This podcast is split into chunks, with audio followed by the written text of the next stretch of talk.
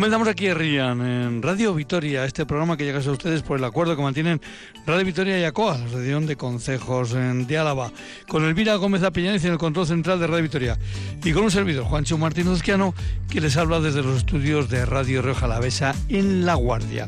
En estos momentos 11 eh, grados de temperatura en el sur de Vitoria-Gasteiz y 12 grados de temperatura en La Guardia.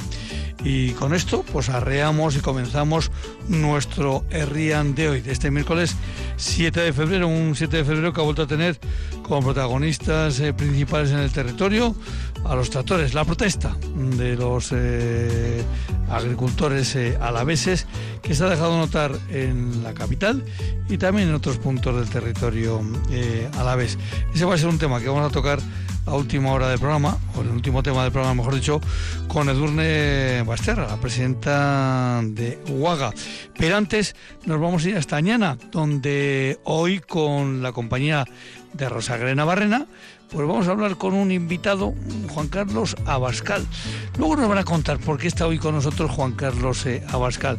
Y después de esa charla nos iremos a hablar con Escalmed, concretamente con el Comazo y entre medio, entre Añana. Y en este caso la entrevista con la presidenta de Guaga, nos vamos a ir a la Puebla de la Barca porque el próximo fin de semana, concretamente el sábado, se va a celebrar el Ustaberre Una, que en este caso es la presentación del vino, la presentación de la última eh, cosecha en la Puebla de la Barca, en la edición número 18, si no me fallan las cuentas. Bueno, pues vamos a hablar con la alcaldesa de la Puebla de Barca, con Maite Córdoba. Pero ahora mismo, sin más, subimos, bajamos música y nos vamos hasta mañana.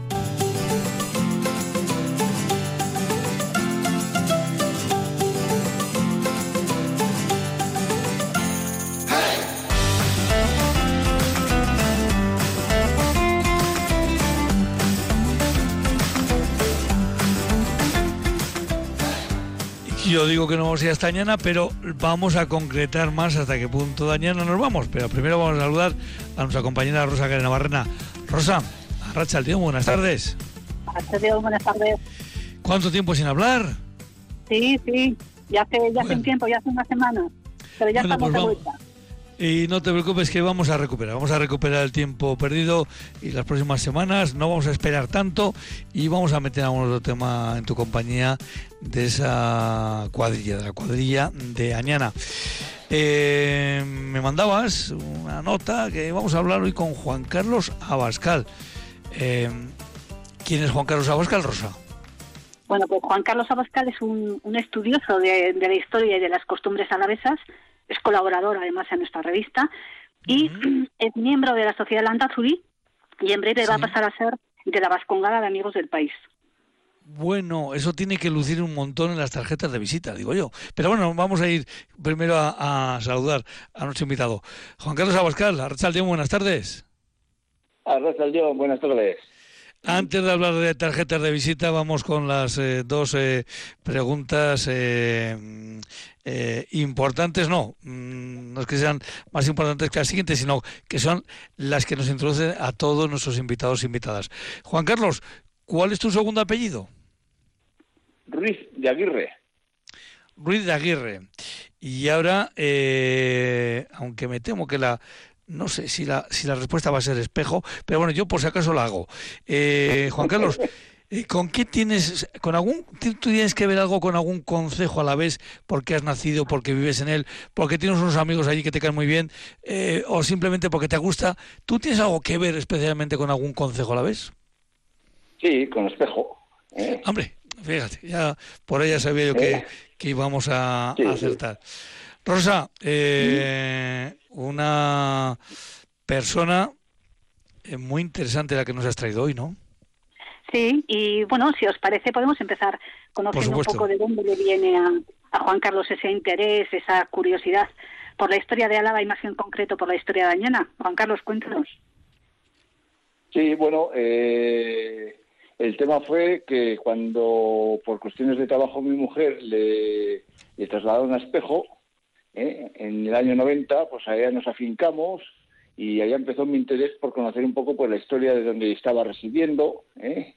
Entonces eh, descubrí Espejo, descubrí Valdegovía, el entorno de Valdegovía, y ya, empecé a hacer artículos de investigación, que no sé si que te puedo comentar, por ejemplo, en plan anecdótico, eh, de las primeras cosas que descubrí fue que en Espejo eh, habían pernoctado en una fonda dos personas que luego fueron presidentes de los Estados Unidos. Mm. Bueno, casi nada eso.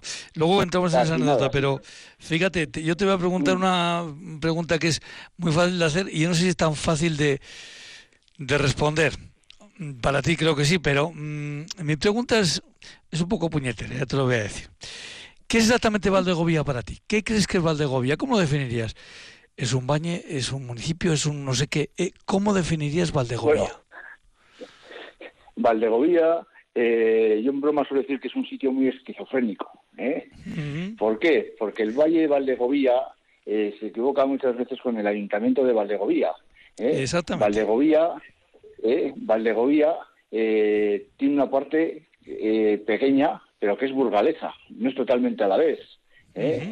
Y después encima la parte alavesa, pues más esquizofrenia porque mm, la mayor parte lo constituye el Ayuntamiento de Valdegovía pero hay unos pueblos que constituyen el Ayuntamiento de Añana, ¿eh? otros pueblos pertenecen a Ribera Alta, ¿eh? otros pueblos pertenecen a Lantarón, ¿eh?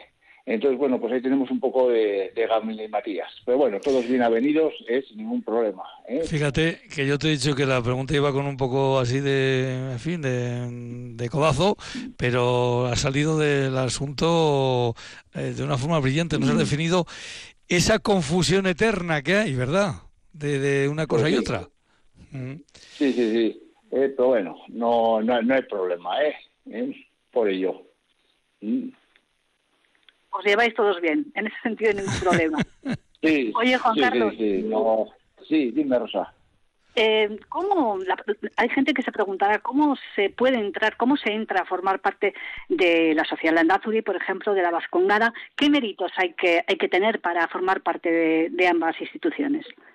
¿Cómo ha sido tu caso? Bueno, eh, eh, pues bueno, yo cuando empecé con estas temitas eh, de, investigación, cosas y tal, pues le, Armando Llanos, el arqueólogo, me, avaló para entrar en la, en la sociedad Landazuri. Entonces, bueno, pues a ver, se entraba con el aval de, socios y así, bueno, y a través de Armando.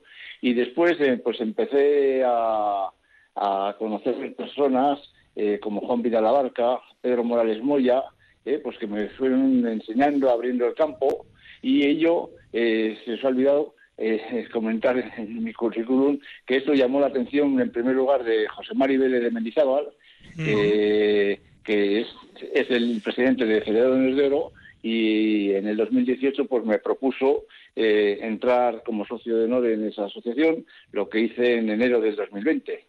Y ahora, en julio del año pasado, eh, pues en base a, todo lo que he estado haciendo por Valdegovía y su entorno, que es como me, gusta a mí denominarlo, eh, eh, pues entonces me han admitido como socio de la, de la del país. Yo bromeaba con eso, tiene que lucir mucho una tarjeta de visita que ya no sé si, ni se utilizan, pero lo que sí es cierto es una cosa, que todas las personas que has citado y que de una forma u otra pues nos ha tocado conocer, eh, todas eh, tienen una, una, característica común. Eh, la investigación y la generosidad a la hora de ofrecer los datos que han investigado, porque son personas todas ellas, y te incluyo a ti también, Juan Carlos, que no os conformáis con conocer, sino que rápidamente lo que queréis es que conozcamos los demás lo que habéis descubierto. Sí, porque eso es a mí es lo que me han enseñado, eh, pues empezando por Armando, que lo vuelvo a mencionar, eh, Juan Vidal Abarca, eh, Pedro Morales Moya, Saturnino Ruiz de Loizaga. Eh. Entonces todos ellos han sido generosos y bueno, y más que no nombro, pero y es lo que me han enseñado, a compartir lo que descubrimos, no guardárnoslo ahí en el cajón, sino compartirlo. Y si alguien te pregunta cosas, bueno, pues ayudarle, compartirle, eh, descubrirle cosas nuevas. Compartir el conocimiento, ¿verdad? Con, con, la gente. Mm. Eh, precisamente creo, Juan Carlos, que ayer se publicó un libro sobre ermitas en la cuadrilla dañena y tú has eh, participado con, con dos artículos, si no me equivoco. Eh, sí, bueno, eh, mi colaboración precisamente eh, ha salido la revista Oiturá, donde se recogen todas las ermitas actuales y desaparecidas en los 10 ayuntamientos que componen la cuadrilla de Añana y, aunque mi especialidad siempre es Valdegovía, pues yo he hecho, he hecho la parte que corresponde a Ribera Baja y la mayor parte del ayuntamiento de Lantarón. Mm porque Valdegovía ya estaba hecho por una persona excelente, mi amigo Xavier Ortiz Vadillo, que, que se ha encargado de, todas las ermitas de, lo que es el Ayuntamiento de Valdegovía. Bueno, pues me, me, acabas de levantar una liebre, que yo no sabía que se había presentado ya el trabajo, y es una cosa que... No, no se ha presentado. Ah. Sí, pero eh, no, eh, no, la presentación... Sí, se ha mm. publicado, la presentación oficial eh, se va a hacer en breve, ¿eh? y, en, la cuadrilla eh, se va a hacer la presentación del día 1 de marzo eh, en el Ayuntamiento de Villanueva de Valdegovía, en el Ayuntamiento de Valdegovía, en Villanueva de Valdegovía. Pues voy a estar muy atento. porque previamente antes se va a presentar en Vitoria eh, por parte de la Diputación Foral de Álava, que, es la que pone la pasta. ¿eh? Ese tema ese tema nos interesa mucho también en este programa. Y hablando de libros, mm. eh, he estado ojeando, bueno, pues en internet, a ver, recordando algunos de los tuyos, ese en Valdegovía, 46 pequeños, medianos, largos recorridos, es el que tienes de... creo que el primero fue precisamente Apuntes de la historia de Espejo. No, el primero fue el que acabas de mencionar, el de los recorridos. Ah, el de los recorridos. sí, sí, ese fue el primero, sí. ¿eh? Y luego tienes un ¿Eh? Valle de Valdegovía, un paseo por su historia. Sí, ese ha sido el último, ¿eh? que está basado precisamente en mi conferencia de ingreso en Celedones de Rojo. Y mm, de estos libros, claro, mm, son libros andados. Y además nunca mejor dicho, con el de los recorridos, nunca mejor dicho que andados, ¿no? Quiero decir que son eh, datos recogidos, nunca mejor dicho, a pie de campo. Sí. Efectivamente, sí. Eh, yo cuando, me empiezo con las cosas, pues pregunto mucho a la gente, de, sobre todo a la gente mayor de, los pueblos, eh, que son la memoria viva de, de, los pueblos y los que ya saben, ¿eh? y bueno, yo me baso mucho en ellos, ¿eh? y ahí le recojo pues que me cuenten cosas, ¿eh? anécdotas, de leyendas, en fin, voy, recogiendo cosas.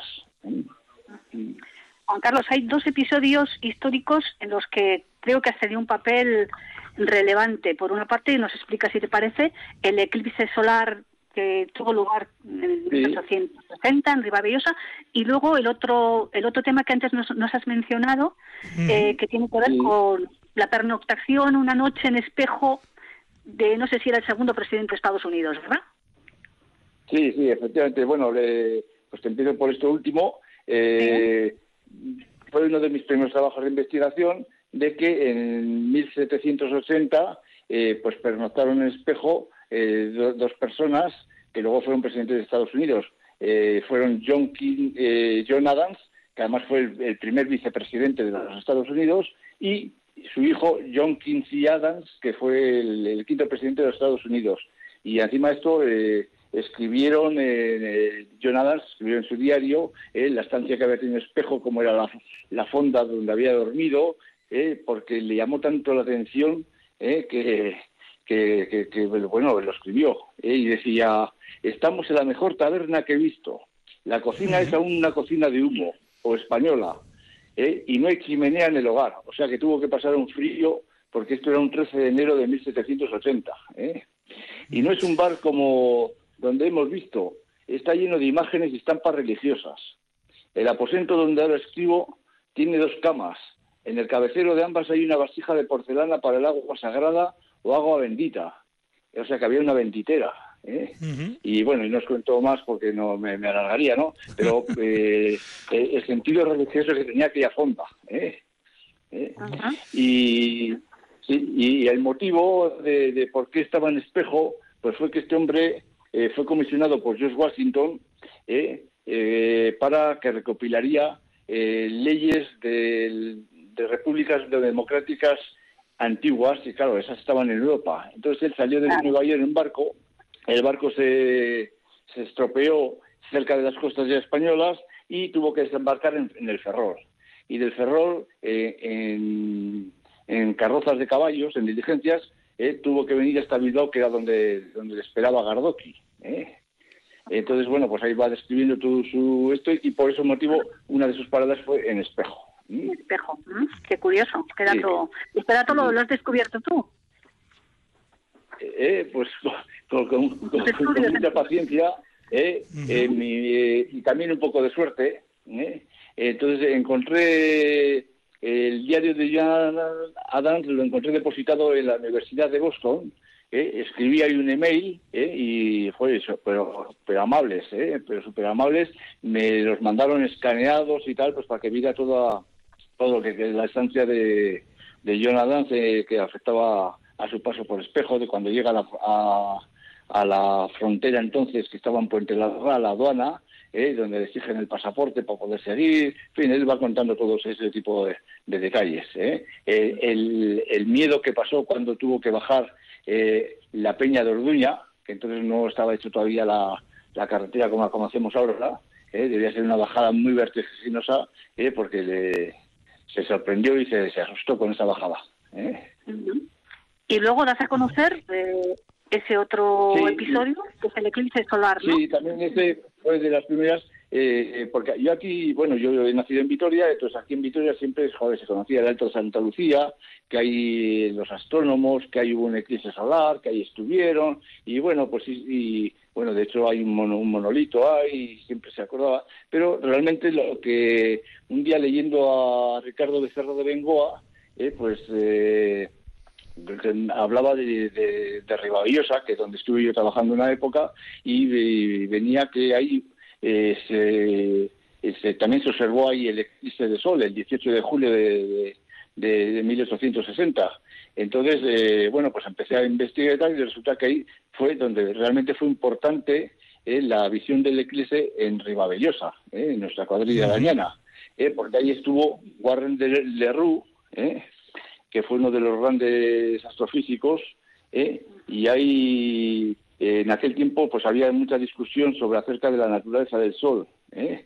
Eh, que si las llamaradas que, que, se veían, que salían y tal. Entonces ahí Warren de, de, de, eh, fue de los, primeros que aplicó una técnica de fotografía solar y, y, uno de los primeros sitios donde se hicieron fue precisamente en Ribavillosa. El otro lo hizo un italiano en Castellón, en el desierto de las Palmas en Castellón. Entonces, de Warren de Leroux, con las fotografías que sacó con esa técnica que él había inventado, ¿eh? estableció que, que, del Sol emanaban, eh, las protuberancias que emanaban del Sol eran de hidrógeno incandescente. ¿eh? Entonces fue una teoría, bueno, pues muy amplia y tal, que eso y, muy importante. Entonces, bueno, pues a raíz de aquello, pues de Ribavillosa, su junta administrativa, pues eh, hizo un monolito de recuerdo. Eh, además, Ricardo de Cerro de, Cerro de Bengoa eh, proponía que en Ribavillosa había dos hechos importantes, que era uno que ahí fue donde se, se fundó la, Hermandad de Álava en 1463 y la otra que es que había sido esa visión, pero pasa que nadie le hizo caso al pobre Ricardo. Pero bueno, ahora afortunadamente ya está todo ya en marcha.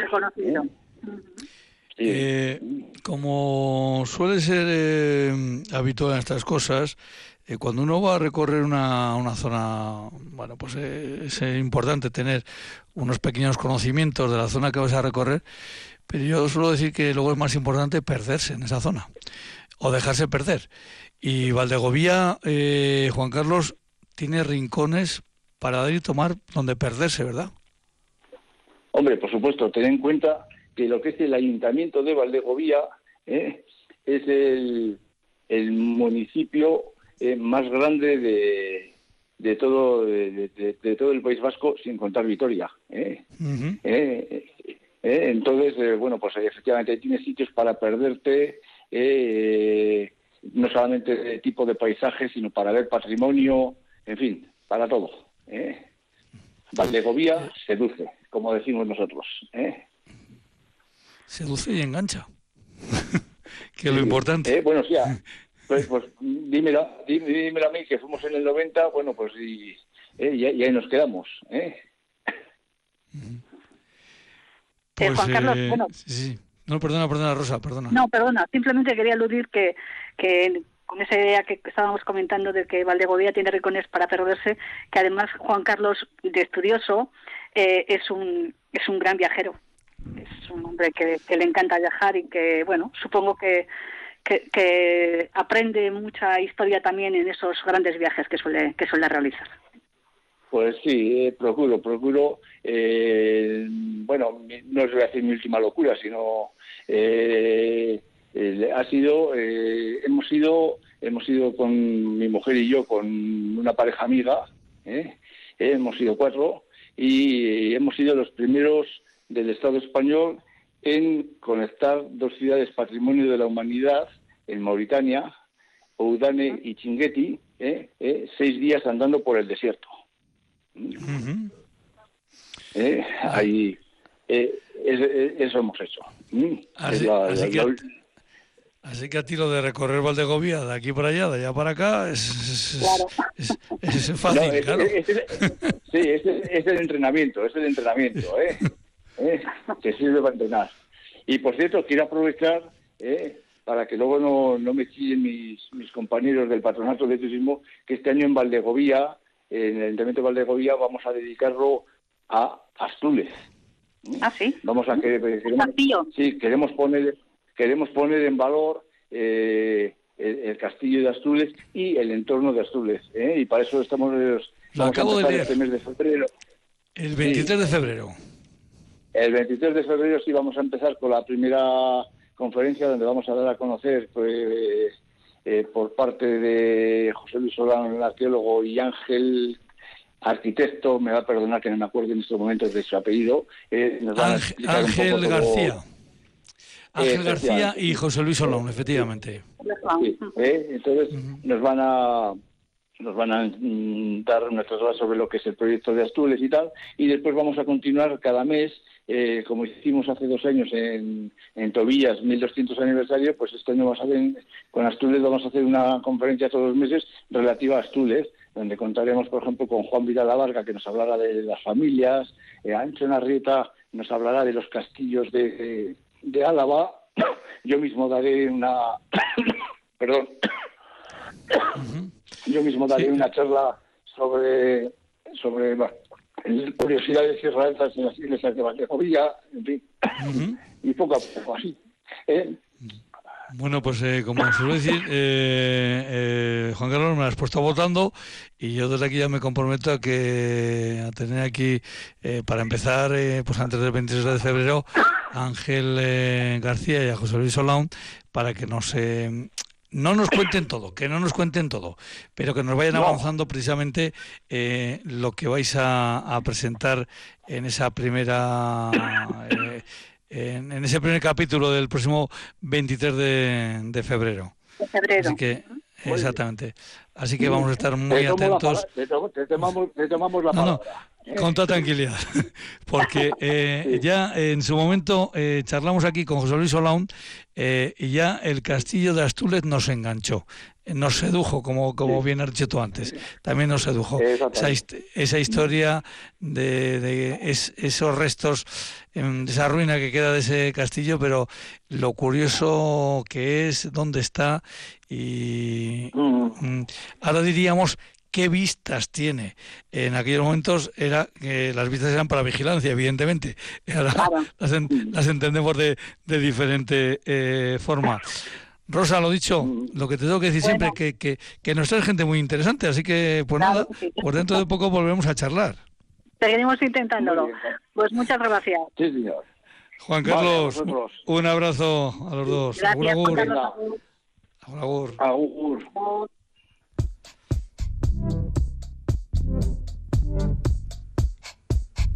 Eguraldia, orain eta hemen.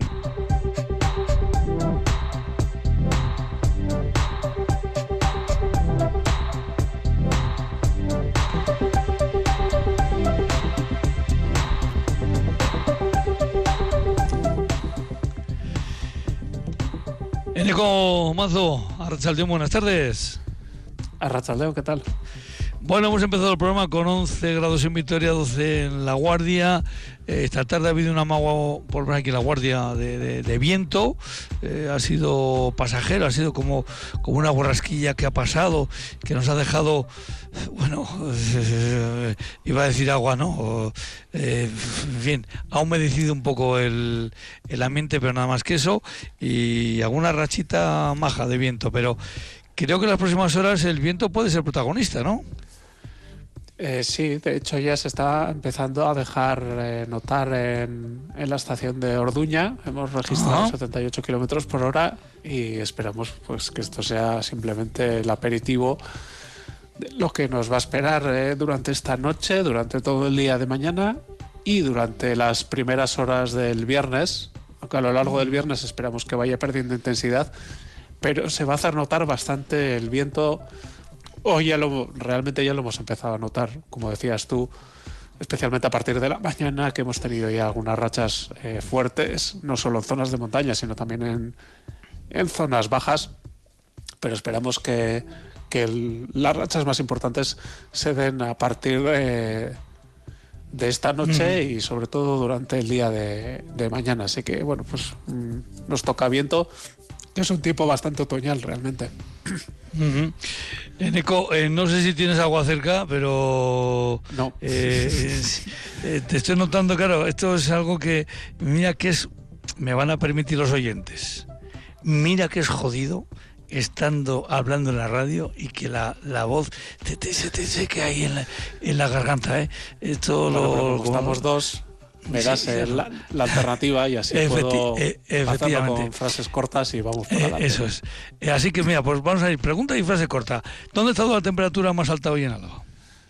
Pues hemos tenido en Ayaraldea, hemos vuelto a rondar los 18 grados. Sí, pero bueno, en general eh, nos hemos movido en temperaturas bastante suaves. 13, 14, hemos andado por allí. Herrera, evidentemente, se ha quedado hoy por debajo de 10 grados, también Zaldiarán pero bueno, en general ha sido un día bastante templado teniendo en cuenta que nos hallamos a 7 de, febrero. Bueno, mañana tenemos baloncesto, así que te, voy a pedir que nos hables un poco de mañana y de pasado.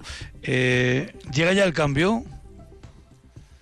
Eh, sí, pero bueno, eh, de momento seguimos con viento del sur, así que tanto mañana como el viernes vamos a tener temperaturas relativamente suaves y no solo las diurnas, sino también las nocturnas. Estos días pasados hemos tenido temperaturas nocturnas frías, pero con la entrada del viento del suroeste, pues esas temperaturas van a subir notablemente y van a ser tirando templadas. Eh, en cuanto a estos dos días, tanto el jueves como el viernes, el protagonista va a ser el viento del suroeste, va a soplar con mucha fuerza, nos va a traer eh, por, una parte ese ascenso de las temperaturas nocturnas y por otra parte nos va a traer bastante nubosidad. Eh, tanto el jueves como el viernes vamos a tener el cielo nublado y vamos a tener algunas precipitaciones a partir sobre todo de la tarde del jueves. Las precipitaciones van a ser débiles en general, eh, van a ser también ocasionales, pero bueno, en algún momento puede llover con un poquito más de, de, fuerza. Y yo, de cara a las últimas horas del viernes, esperamos que el viento gire al, al oeste y nos cambie ya el tiempo a un tiempo más invernal, aunque tampoco excesivamente invernal, ¿eh? pero bueno, un tiempo más habitual por estas fechas de cara al sábado y al domingo con viento del oeste-noroeste, descenso de las temperaturas, cota de nieve un poquito más baja, situada por debajo de 1500 metros, pero eso será ya para el fin de semana. De momento, tiempo más otoñal que invernal durante estas dos jornadas que, que vienen. Bueno, y ya el viernes pues hablaremos del fin de semana, de qué tiempo van a tener los carnavales y estas cosas. Eh, Eneco, pues nada, hasta pasado mañana, un abrazo. Agur, agur. Sí, agur. Rían, programa de la Asociación de Concejos de Álava en Radio Vitoria, la voz de nuestro territorio.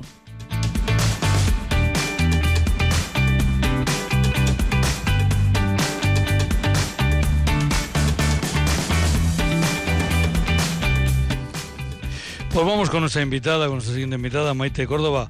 Maite Córdoba, Arrachaldeón, buenas tardes. Arrachaldeón, buenas tardes. Maite Córdoba, alcaldesa de la Puebla de la Barca y dos preguntas que le vamos a hacer rápidamente. Eh, la primera pregunta es siempre la misma aquí. ¿Cuál es el segundo apellido de Maite Córdoba? Fernández. Fernández. El segundo apellido es muy importante, ¿verdad? Pues sí. Bueno, y a Maite, que hace ya un, pues como más de cuatro días, igual son cinco o seis que nos conocemos, un poco más, igual seguramente, pues ya sé, la segunda pregunta ya sé por mm, eh, casi la contestación, porque eh, claro, como en Río Jalavesa apenas tenemos consejos, solo tenemos cuatro, eh, Sainillas, Páganos, eh, Barrebusto y Labraza, pues no sé si Maite tiene algo que ver con algún consejo. ¿O solo es la puebla de la barca, la puebla de la barca y la puebla de la barca? No, para nada, no. A mí me gusta mucho hacer, hacer comarca y sí que tengo relación con, con personas de concejales o representantes de, de concejos y de los otros pueblos. La verdad que creo que es fundamental el, el, el tema de, de hacer comarca entre todos nosotros porque yo creo que el ir unidos en todo es fundamental. Bueno, además ahora hablando de un consejo, mira, eh, sí que es cierto que ya desde hace unos años eh, la fecha de Reguna está fijada en el calendario de tal forma que sea el siguiente fin de semana San Blas. Así que eh, esa conexión indirecta con Páganos ya la tenemos, ¿no? Así es, eh, es verdad. Paganos celebró el fin de semana pasado, como nosotros, que también en la También celebramos Puebla. ¿no? Sí, sí. No como fiestas patronales a- como pueden ser en Paganos, pero sí es una festividad que la verdad que se celebra, se celebra desde, desde siempre. Y, y sí, el segundo fin de semana es algo que está establecido. En algún momento se, se ha pensado pues cambiarla porque coincide con, carnavales, yo así, pero bueno, yo creo que es una, fiesta que ya está fijada en, en memoria de, muchas personas y muchos visitantes que se acercan y ya tienen como marcado el segundo fin de semana y yo creo que, que no sería bueno, bueno cambiarlo. Además, una fiesta esta de los Taberreguna, la presentación de la cosecha, que tiene un programa eh, establecido y que pues prácticamente no, no varía porque ya se ha sentado, ¿no? Pero hay una serie de, de detalles que a mí me gustaría destacar. Eh, hombre, eh, bien, vamos a comenzar por el principio, pero luego yo, a ver si nos paramos un poquito en los chocos, que es una de las cosas que yo creo que más le llama la atención a los visitantes. Eh, la fiesta va a comenzar el sábado a las 12 de mediodía con ese pregón y el brindis popular. Y bueno, pues, eh, ¿quién va a ser eh, la persona que va a hacer el pregón? Pues Rafa Muntión, el periodista Rafa Hombre, Muntión. este nombre eh, aquí como que suena, aquí en Os- esta os emisora suena. Sí, nos suena, nos suena. Os sonará mucho, la verdad. Sí, sí, os tiene que sonar muchísimo, claro que sí. Ha, sido compañero compañero vuestro, o sea que sí. Efectivamente. Oye, ¿y por qué, la curiosidad, por qué Rafa Montiel? Rafa Muntián, bueno, siempre em, a la hora de, de elegir eh, pregonero o pregonera, pues intentamos tocar un poco todos los ámbitos. Hemos tenido eh, hemos tenido eh, humoristas, hemos tenido ciclistas, eh, bueno, un poco. Y la verdad es que un poco fue la idea, la idea de un, de, de un compañero mío, de uno de los concejales, que es eh, socio de, del Vasconia, Van, eh, y siempre me decían, no es no este año, ¿eh? ya me había dicho varios el año pasado y el anterior también se estuvo encima de la mesa. Jo, me decía, este hombre, eh, a la hora de retransmitir, de- eh, aparte de que retransmita los partidos, siempre nombra Rioja Alavesa y los vinos de Rioja Alavesa. Él se quedó con ello y siempre lo decía. Tenemos que invitarle a que a que sea pregonero. Y este año, pues, eh, ha sido, se ha decidido así. Bueno, pues Rafa Montión, eh, nuestro compañero que va a estar el sábado en eh, la Puerta de Barca. Luego decía que, bueno, pues el brindis, evidentemente, ahí se brindará por esta nueva cosecha, por la presentación de, la, de los vinos de, de esta última cosecha, de la de 2023. Y cuestiones que, que a mí me gusta destacar de esta fiesta es ese de los chocos. ¿Qué son los chocos? Yo digo que es el choco de las tradiciones. Es, es un espacio donde en el stand pues se se reflejan un poco las tradiciones que, que, que tenían antiguamente, sobre todo para el tema de la subsistencia a la hora de, de, de comer. Claro, eh, pues no había mucha abundancia de nada y había que agudizar un poquito el ingenio. El arrope, por ejemplo, es uno, yo creo que es la estrella de ese choco, ¿no? Eh, se hacía en la época de, de la vendimia y es el, el, mosto, el zumo de la, de la uva puesto a reducir durante muchas horas hasta que, que, hace una especie de mermelada. Yo siempre digo que era la nocilla de nuestros antepasados, porque es verdad. Al, al, final, oyes comentar sí, a gente de gente mayor que decía, jo, pues al final era un hartazgo, ¿no? Porque arrope para merendar y al día siguiente arrope para merendar. Pero claro, es que era lo que la economía de subsistencia. Y esas olivas aliñadas, de esa forma tan singular, las rosquillas y el jabón. ¿Cómo se hace el jabón? Pues el jabón es eh, del jabón usado, o sea, de con aceite usado, el que al final de, pues que termina de frituras y de muchas cosas que se va guardando y con, con, con sosa y con, y nosotros le ponemos un secretillo, le ponemos un poco de detergente y algo para que huela un poquito, porque a veces el olor del, de, bueno, la cáustica puede con todo, ¿no? Pero pues es lo que, que, lo que te estaba diciendo, había eh, aceite usado en las, en las casas, pues había que emplear, pues qué mejor que hacer jabón, ¿no? Para poder pues hacer las coladas y, y lo mismo pues en las rosquillas y el pues bueno, en las casas pues harina y todo pues yo, como te digo, es un choco, yo mm, a mí me gusta decir que es el choco de las tradiciones por eso, porque es un choco que pues recuerda un poco lo, lo que, igual la gente joven, yo cuando comenzamos con la con la primera edición de Usted de Rieguno desconocía lo que era la rope, sí que había oído hablar de la rope, la rope, pero desconocía hasta que no nos pusimos a hacerlo un grupo de, de mujeres de la Puebla y vi cómo era la rope y luego pues eso, comentando con la gente mayor, pues te decía lo que te yo dije, bueno, pues esto es como una especie de nocilla. Ahí, bueno, vamos primero por la comida y luego vamos al vino. Eh, hombre, cuando se habla de bolo, eh, la gente de la Puebla de Barca saca pecho, porque este es un plato de la Puebla de la Barca. Sí, es un plato que, bueno, no, para nosotros es nuestro plato. Eso es. Y es, se hacía en, en la época de, de, la vendimia. Es un plato que lleva bacalao, bacalao de salao, lleva patata y lleva arroz y pimiento rojo seco. Y se hacía, pues eso, sobre todo en, en la época de vendimia, pero vamos, para nosotros ahora, cuando se hace el bolo, que se hace pues dos veces al año en, San Bartolomé, en las fiestas de San Bartolomé en agosto, y ahora en, en Rieguna, pues la verdad es que nunca, eh, nunca queda nada.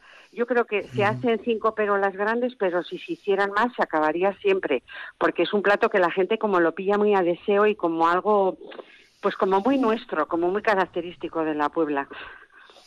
Un espectáculo verlo hacer y una delicia eh, comerlo. Eso lo, lo, dice uno que, vamos, que es un aficionado al bolo, que se lo va a hacer. Eh, luego, yo decía la de los vinos, porque claro, los vinos hay que hablar de dos, dos versiones. Una, que es la cata comentada con Miquel Garizábal, que está, creo que se va a hacer eh, en, la, en la carpa ubicada en Asai Castola, y luego que yo creo que la esencia de esta fiesta, que es las posibles visitas que podemos hacer a las bodegas participantes. Porque no es lo mismo ir a una bodega y, bueno, pues te tomas un vino, está muy bien, pero que vayas a una bodega y te explique el bodeguero, la bodeguera, cómo se ha elaborado ese vino, pues esto no tiene precio. Yo creo que es un lujo, es, es algo que ya se ha introducido, creo que llevamos haciéndolo dos años, eh, porque sí, pues se vio un poco que cuando la gente llegaba a las bodegas, pues allí un poco la gente entraba en tropel, eh, el bodeguero, la bodeguera intentaba explicar lo que, lo que él estaba eh, ofreciendo y lo que estaba presentando en, en, esta nueva añada. Y pues pues un poco que se perdía un poco el eh, aparte de eso pues la gente se empezaba a desplazar por la bodega. Vamos a decir que era un poco descontrolado entonces uh -huh. se pensó un poco la idea de, de hacer una, una visita guiada que realmente entraran dentro de las bodegas la gente que quiere escuchar lo que el bodeguero y la bodega quiere explicar porque para él es fundamental está ofreciendo eh, su bien más preciado, que es de eh, sus vinos y, y, cómo los elabora y cómo, pues bueno, cómo de, desde que los crían en el viñedo hasta que los lleva a la bodega. Entonces uh -huh. yo creo, y, y el balance, eh, el, después de cada Ustaberrieguna, cuando se hace un poco el balance, el año pasado eh, las bodegas participantes estaban, vamos, muy, consideraban que era un, un cambio que había sido muy, para muy favorable.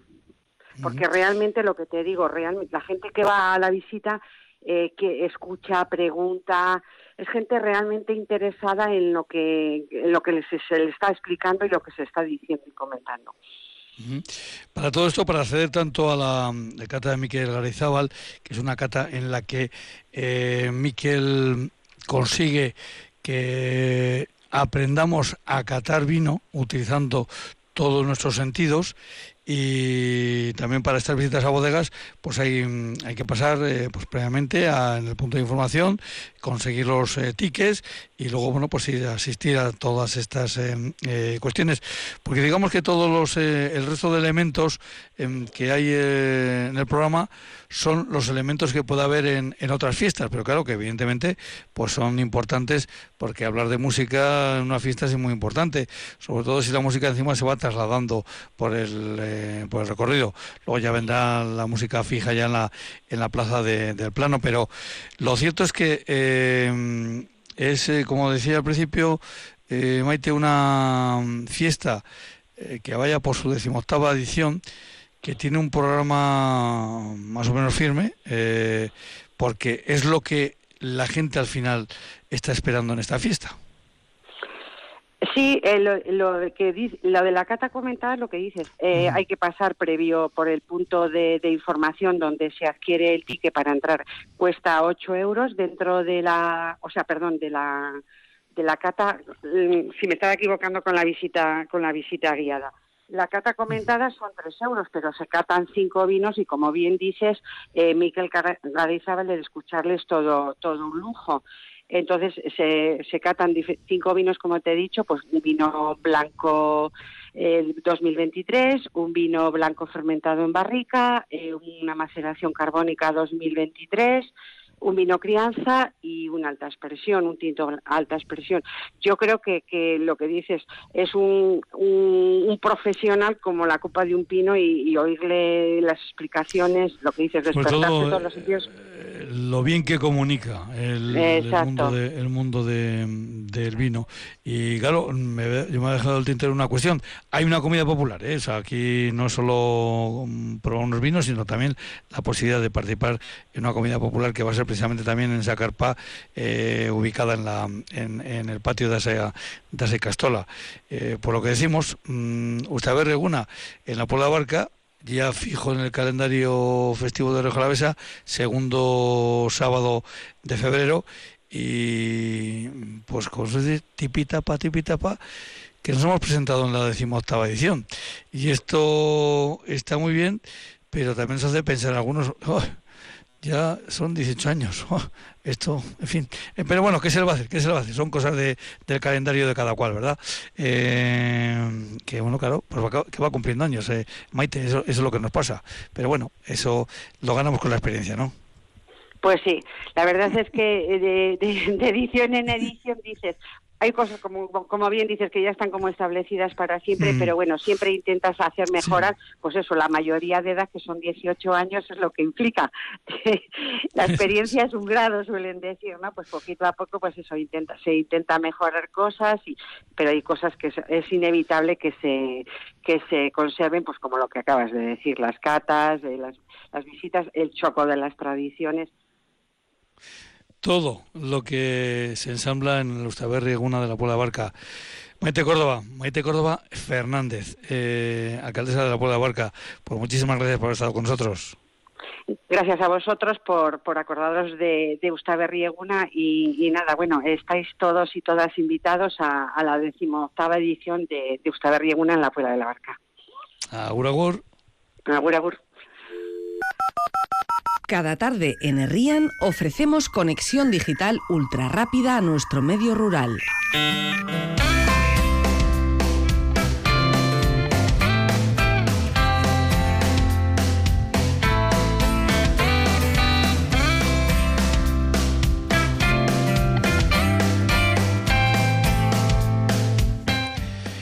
Bueno, pues con nuestro siguiente invitado a intentar tener una conversación, pues vamos a buscar un poco de tranquilidad, porque eh, nuestra invitada lleva eh, tres días eh, intensos, tres días que no han sido de 24 horas, sino de alguna más, pero es que han sido todas seguidas.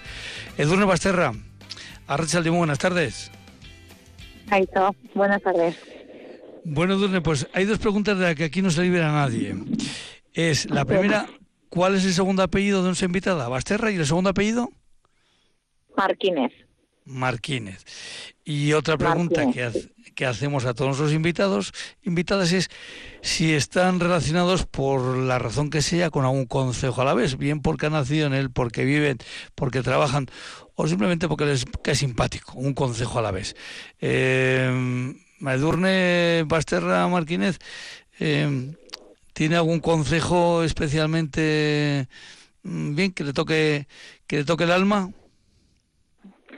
Bueno, pues yo soy nacida en Averasturi, mm, ahora mismo vivo en Agurain y bueno, y mi madre es de la zona, bueno, es de Arlucea, eh, pegada al pueblo de Marquines. Entonces, bueno, yo creo que sí, que algo de relación ya tengo con algún consejo. Algo, de relación con los consejos tiene. Edurne, eh, ¿tú pensabas el lunes a primera hora de la mañana, cuando estabas en la guardia, eh, qué chivato soy, ¿eh? Esto de tener, eh, claro, claro como te, como te vi, pues... Como, cosas, sí. como, te vi, pues, claro, evidentemente, eh, pues aquí ha estado la presidenta. en ese momento tú pensabas que esta movilización iba a ser como ha sido? no, para nada, que va, que va. No me imaginaba, vamos, pero es que ni la mitad de lo que ha sido. No pensaba yo que íbamos a tener esta esta acogida y que la gente iba a salir a la calle pues eso, tener 500 tractores en la en la carretera no no se ve todos los días. La verdad que ha sido un éxito. Mm, un éxito, pero claro, esto significa que es que la gente estaba muy harta. Hay un hartazgo general. Hombre, estamos muy, muy hartos, claro. Llevamos ya mucho tiempo produciendo a pérdidas y teniendo muchísimos problemas eh, pues de burocracia, de especulaciones con nuestra tierra, pues, muchísimos problemas y la gente ya está muy harta. Y sobre todo cuando no te dan las cuentas y, y estás produciendo pérdidas y ves que, que tu producto eh, se está vendiendo en los supermercados dos, tres, cuatro veces más de lo que a ti te lo están pagando, pues la gente se enfada, se enfada y mucho. Edurne, eh, hay una serie de reivindicaciones, vamos a decir, globales, que son generales en toda Europa, y luego, evidentemente, pues las específicas de cada, de cada zona, de cada, de cada territorio, en este caso. Eh, ¿Qué destacarías tú de las esas generales, esas que, que, que, se, que cruzan toda Europa? Las reivindicaciones. Pues sobre todo yo creo que las reivindicaciones me dices o sí sí sí reivindicaciones sí las reivindicaciones generales eh, pues sobre todo las lo que es la, estiva, la excesiva burocracia que, que nos toca ahora con la nueva PAC y que, que se están haciendo estas políticas agrarias desde un despacho, que no se tiene en cuenta a, a pie de finca, que es que no es normal que no se tenga en cuenta eh, al sector para, para hacer este tipo de políticas. O sea, es que son cosas incongruentes y que no tienen muchas veces sentido. Luego, la excesiva burocracia que, que se nos pone, que es, que es que nosotros somos agricultores y ganaderos, ¿eh? que es que tenemos burocracia absolutamente para todo. O sea, tenemos que hacer nuestros cuadernos de campo y ahora ya en dos días viene el cuaderno digital. O sea, hay gente que no que no sabe manejar un ordenador y es que no le va a quedar más narices. Mm, dentro de dos días nos, nos toca hacer la PAC digital también. O sea, es que son un montón de, de trabas que es, es exagerado. Entonces, claro, la gente sale a la calle porque está harta, muy harta. Luego, otra de las cuestiones que se reivindica por todas partes es, claro, las exigencias que hay a los productores europeos no son las mismas para los productos que precisamente pueden entrar en Europa de, de otros lugares. Hombre, nosotros tenemos una trazabilidad. Tienes unas materias activas que no se pueden utilizar por las exigencias que vienen de Europa y, que tengas otros países que se lo pasen todo la torera y encima están compitiendo con tu producto en el supermercado muchísimo más barato, pues la gente, la gente se enfada. O sea, hay un montón de productos que tenemos una trazabilidad increíble, eh, con, con una burocracia excesiva y están compitiendo con los productos que vienen de terceros países que no que no tienen nada que ver y, y los tenemos al lado en la en la balda del supermercado. Y es que eso no es ni medio normal. Pues la gente está enfadada y claro Decía que luego están reivindicaciones más locales, claro, en cada territorio, en cada zona, pues son unas. Eh, hoy las habéis llevado a, a, la puerta de Gobierno Vasco. Creo que en los próximos días tenéis ya eh, reuniones fijadas con, con Diputación y, y las que habitualmente tenéis con Gobierno Vasco. Sí, tenemos el viernes reunión con el diputado general y luego la próxima semana tenemos con, con Diputación, pero bueno, que son las que solemos tener mensualmente, que al final ahí es donde, donde nosotros, bueno, pues eh, ponemos nuestras propuestas encima de la mesa, los problemas que tiene el sector y, y bueno, tenemos que ir trabajando poco a poco y buscando soluciones entre todos porque es así. Pero que no se nos olvide que aunque las reivindicaciones vienen desde Europa, nuestro interlocutor, tanto en Madrid como en Bruselas, es gobierno vasco. Entonces ellos también tienen, o sea, y son conocedores, aunque aunque el portavoz del gobierno vasco haya comentado que no sabe cuáles son las reivindicaciones porque no se las hemos trasladado, nosotros en nuestras reuniones mensuales sí que se han trasladado los problemas que hay en el sector. O sea, se trasladan todos los meses, tanto a la Diputación como al Gobierno Vasco. Y ellos son nuestros interlocutores. Entonces, mm, por eso hemos hecho la propuesta hoy en Gobierno Vasco, porque ellos son nuestra. O sea, a ellos les tenemos que trasladar nuestros problemas y nuestras reivindicaciones, que ellos son los que nos tienen que defender tanto en Madrid como en, Euro, como en Bruselas. Eduardo, te voy a hacer una pregunta que puede parecer inocente, que evidentemente ya sé que no es inocente. claro, yo te lo hago porque, claro, yo vivo en La Guardia, eh, y claro, yo aquí, eh, yo aquí he visto eh, viticultores o agricultores que se iban a unas concentraciones hacia Logroño o que estaban paseando por determinadas eh, carreteras de aquí del entorno y que otros se marchaban a, a, a Vitoria. ¿Cómo podemos explicar esto? Buena pregunta. Yo no sé cómo se puede explicar. Yo he animado a los viticultores y o sea, eh, a la veces que tienen que ir a protestar a donde tienen que ir a protestar. Pero claro, yo no puedo imponer a nadie. Cada uno es libre de, de ir donde quiera y más si no están afiliados al sindicato UAGA. Entonces, cada uno es libre de ir donde considere, pero que las reivindicaciones de Araba hay que hacerlas en la Diputación Foral de Araba y ante el Gobierno vasco, no en Logroño. Pero bueno, cada eh, uno. Edurne, creo que esta noche mm, algunos actores vuelven a pernoctar en Vitoria eh, y mañana supongo que esto parece que va a seguir. Eh, en principio íbamos a, a, pasar la noche en Vitoria, pero pero no va a ser así. Ah, bueno, pero la, última noticia que tenía era esa, sí.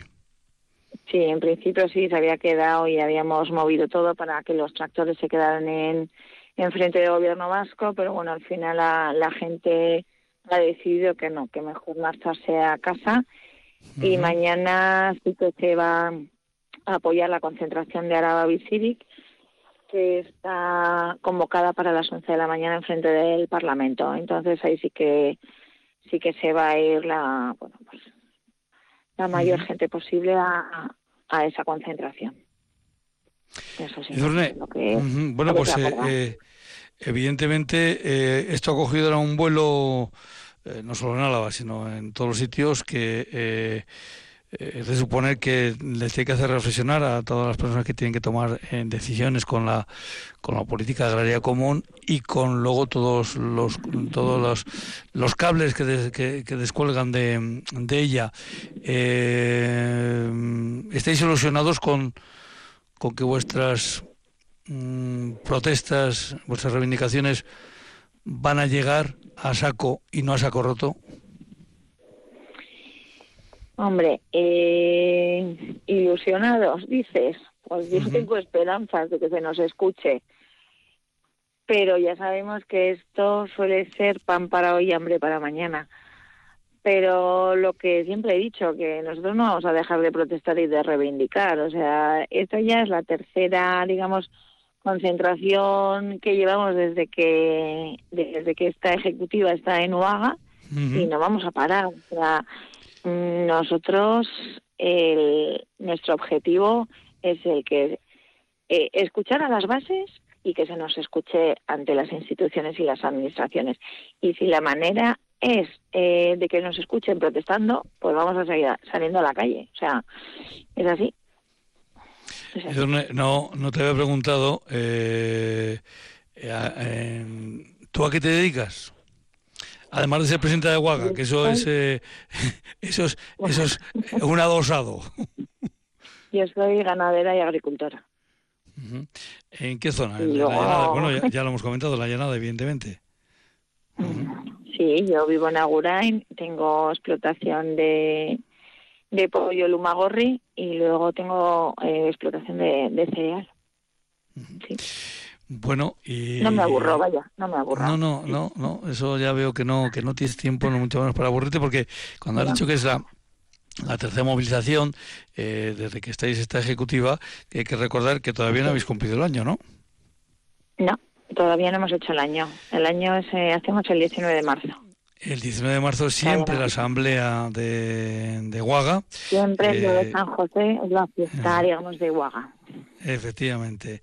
Eh, uno, uno personalmente también la tiene muy, muy presente porque eh, les voy a descubrir un secreto a, a los oyentes. Yo fui trabajador de Guaga, me siento muy orgulloso ¿Ah, de, haber, de, haberlo sido.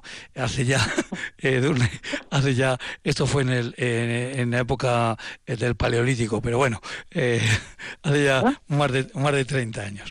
es que uno ya tiene un, con su decir, un recorrido. Vosotros también reconozco que tengo una sensibilidad especial hacia, hacia Huaga, eh, porque Huaga no son unas siglas. Eh, la Unión Agroganadera Alavesa no son unas siglas, son unas personas, eh, unas mujeres, unos hombres que están dando el callo todo el día, los 365 días del año, menos este año, que como habéis visto, hay que hacer un día más. Y, por eso le, agradecemos a Durne que nos haya atendido a estas horas, porque eh, entiendo, Durne, que tienes unas ganas infinitas de irte a descansar. Pues sí, la verdad es que sí, pero bueno, os agradezco muchísimo el que me hayáis eh, bueno prestado la oportunidad de, de salir en antena y sobre todo agradecer a todas las personas que han venido hoy a la, bueno, entre ayer y hoy, que han estado en la tractorada porque la verdad que sin ellos no lo hubiéramos conseguido.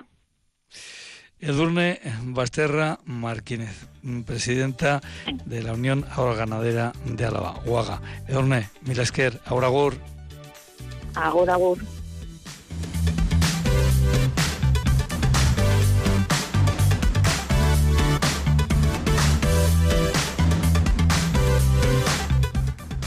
Y con el tiempo sobre los talones, pues despedimos este programa. Elvira Gómez Apellaniz ha estado en el control central de Radio Victoria. Nosotros volvemos pasado mañana, porque mañana hay baloncesto a las 8 de la tarde. en ese programa que ya a ustedes por el acuerdo que mantienen, en este caso Radio Victoria y ACOA, la Asociación de Consejos de Álava. Hasta el viernes. Agur, agur.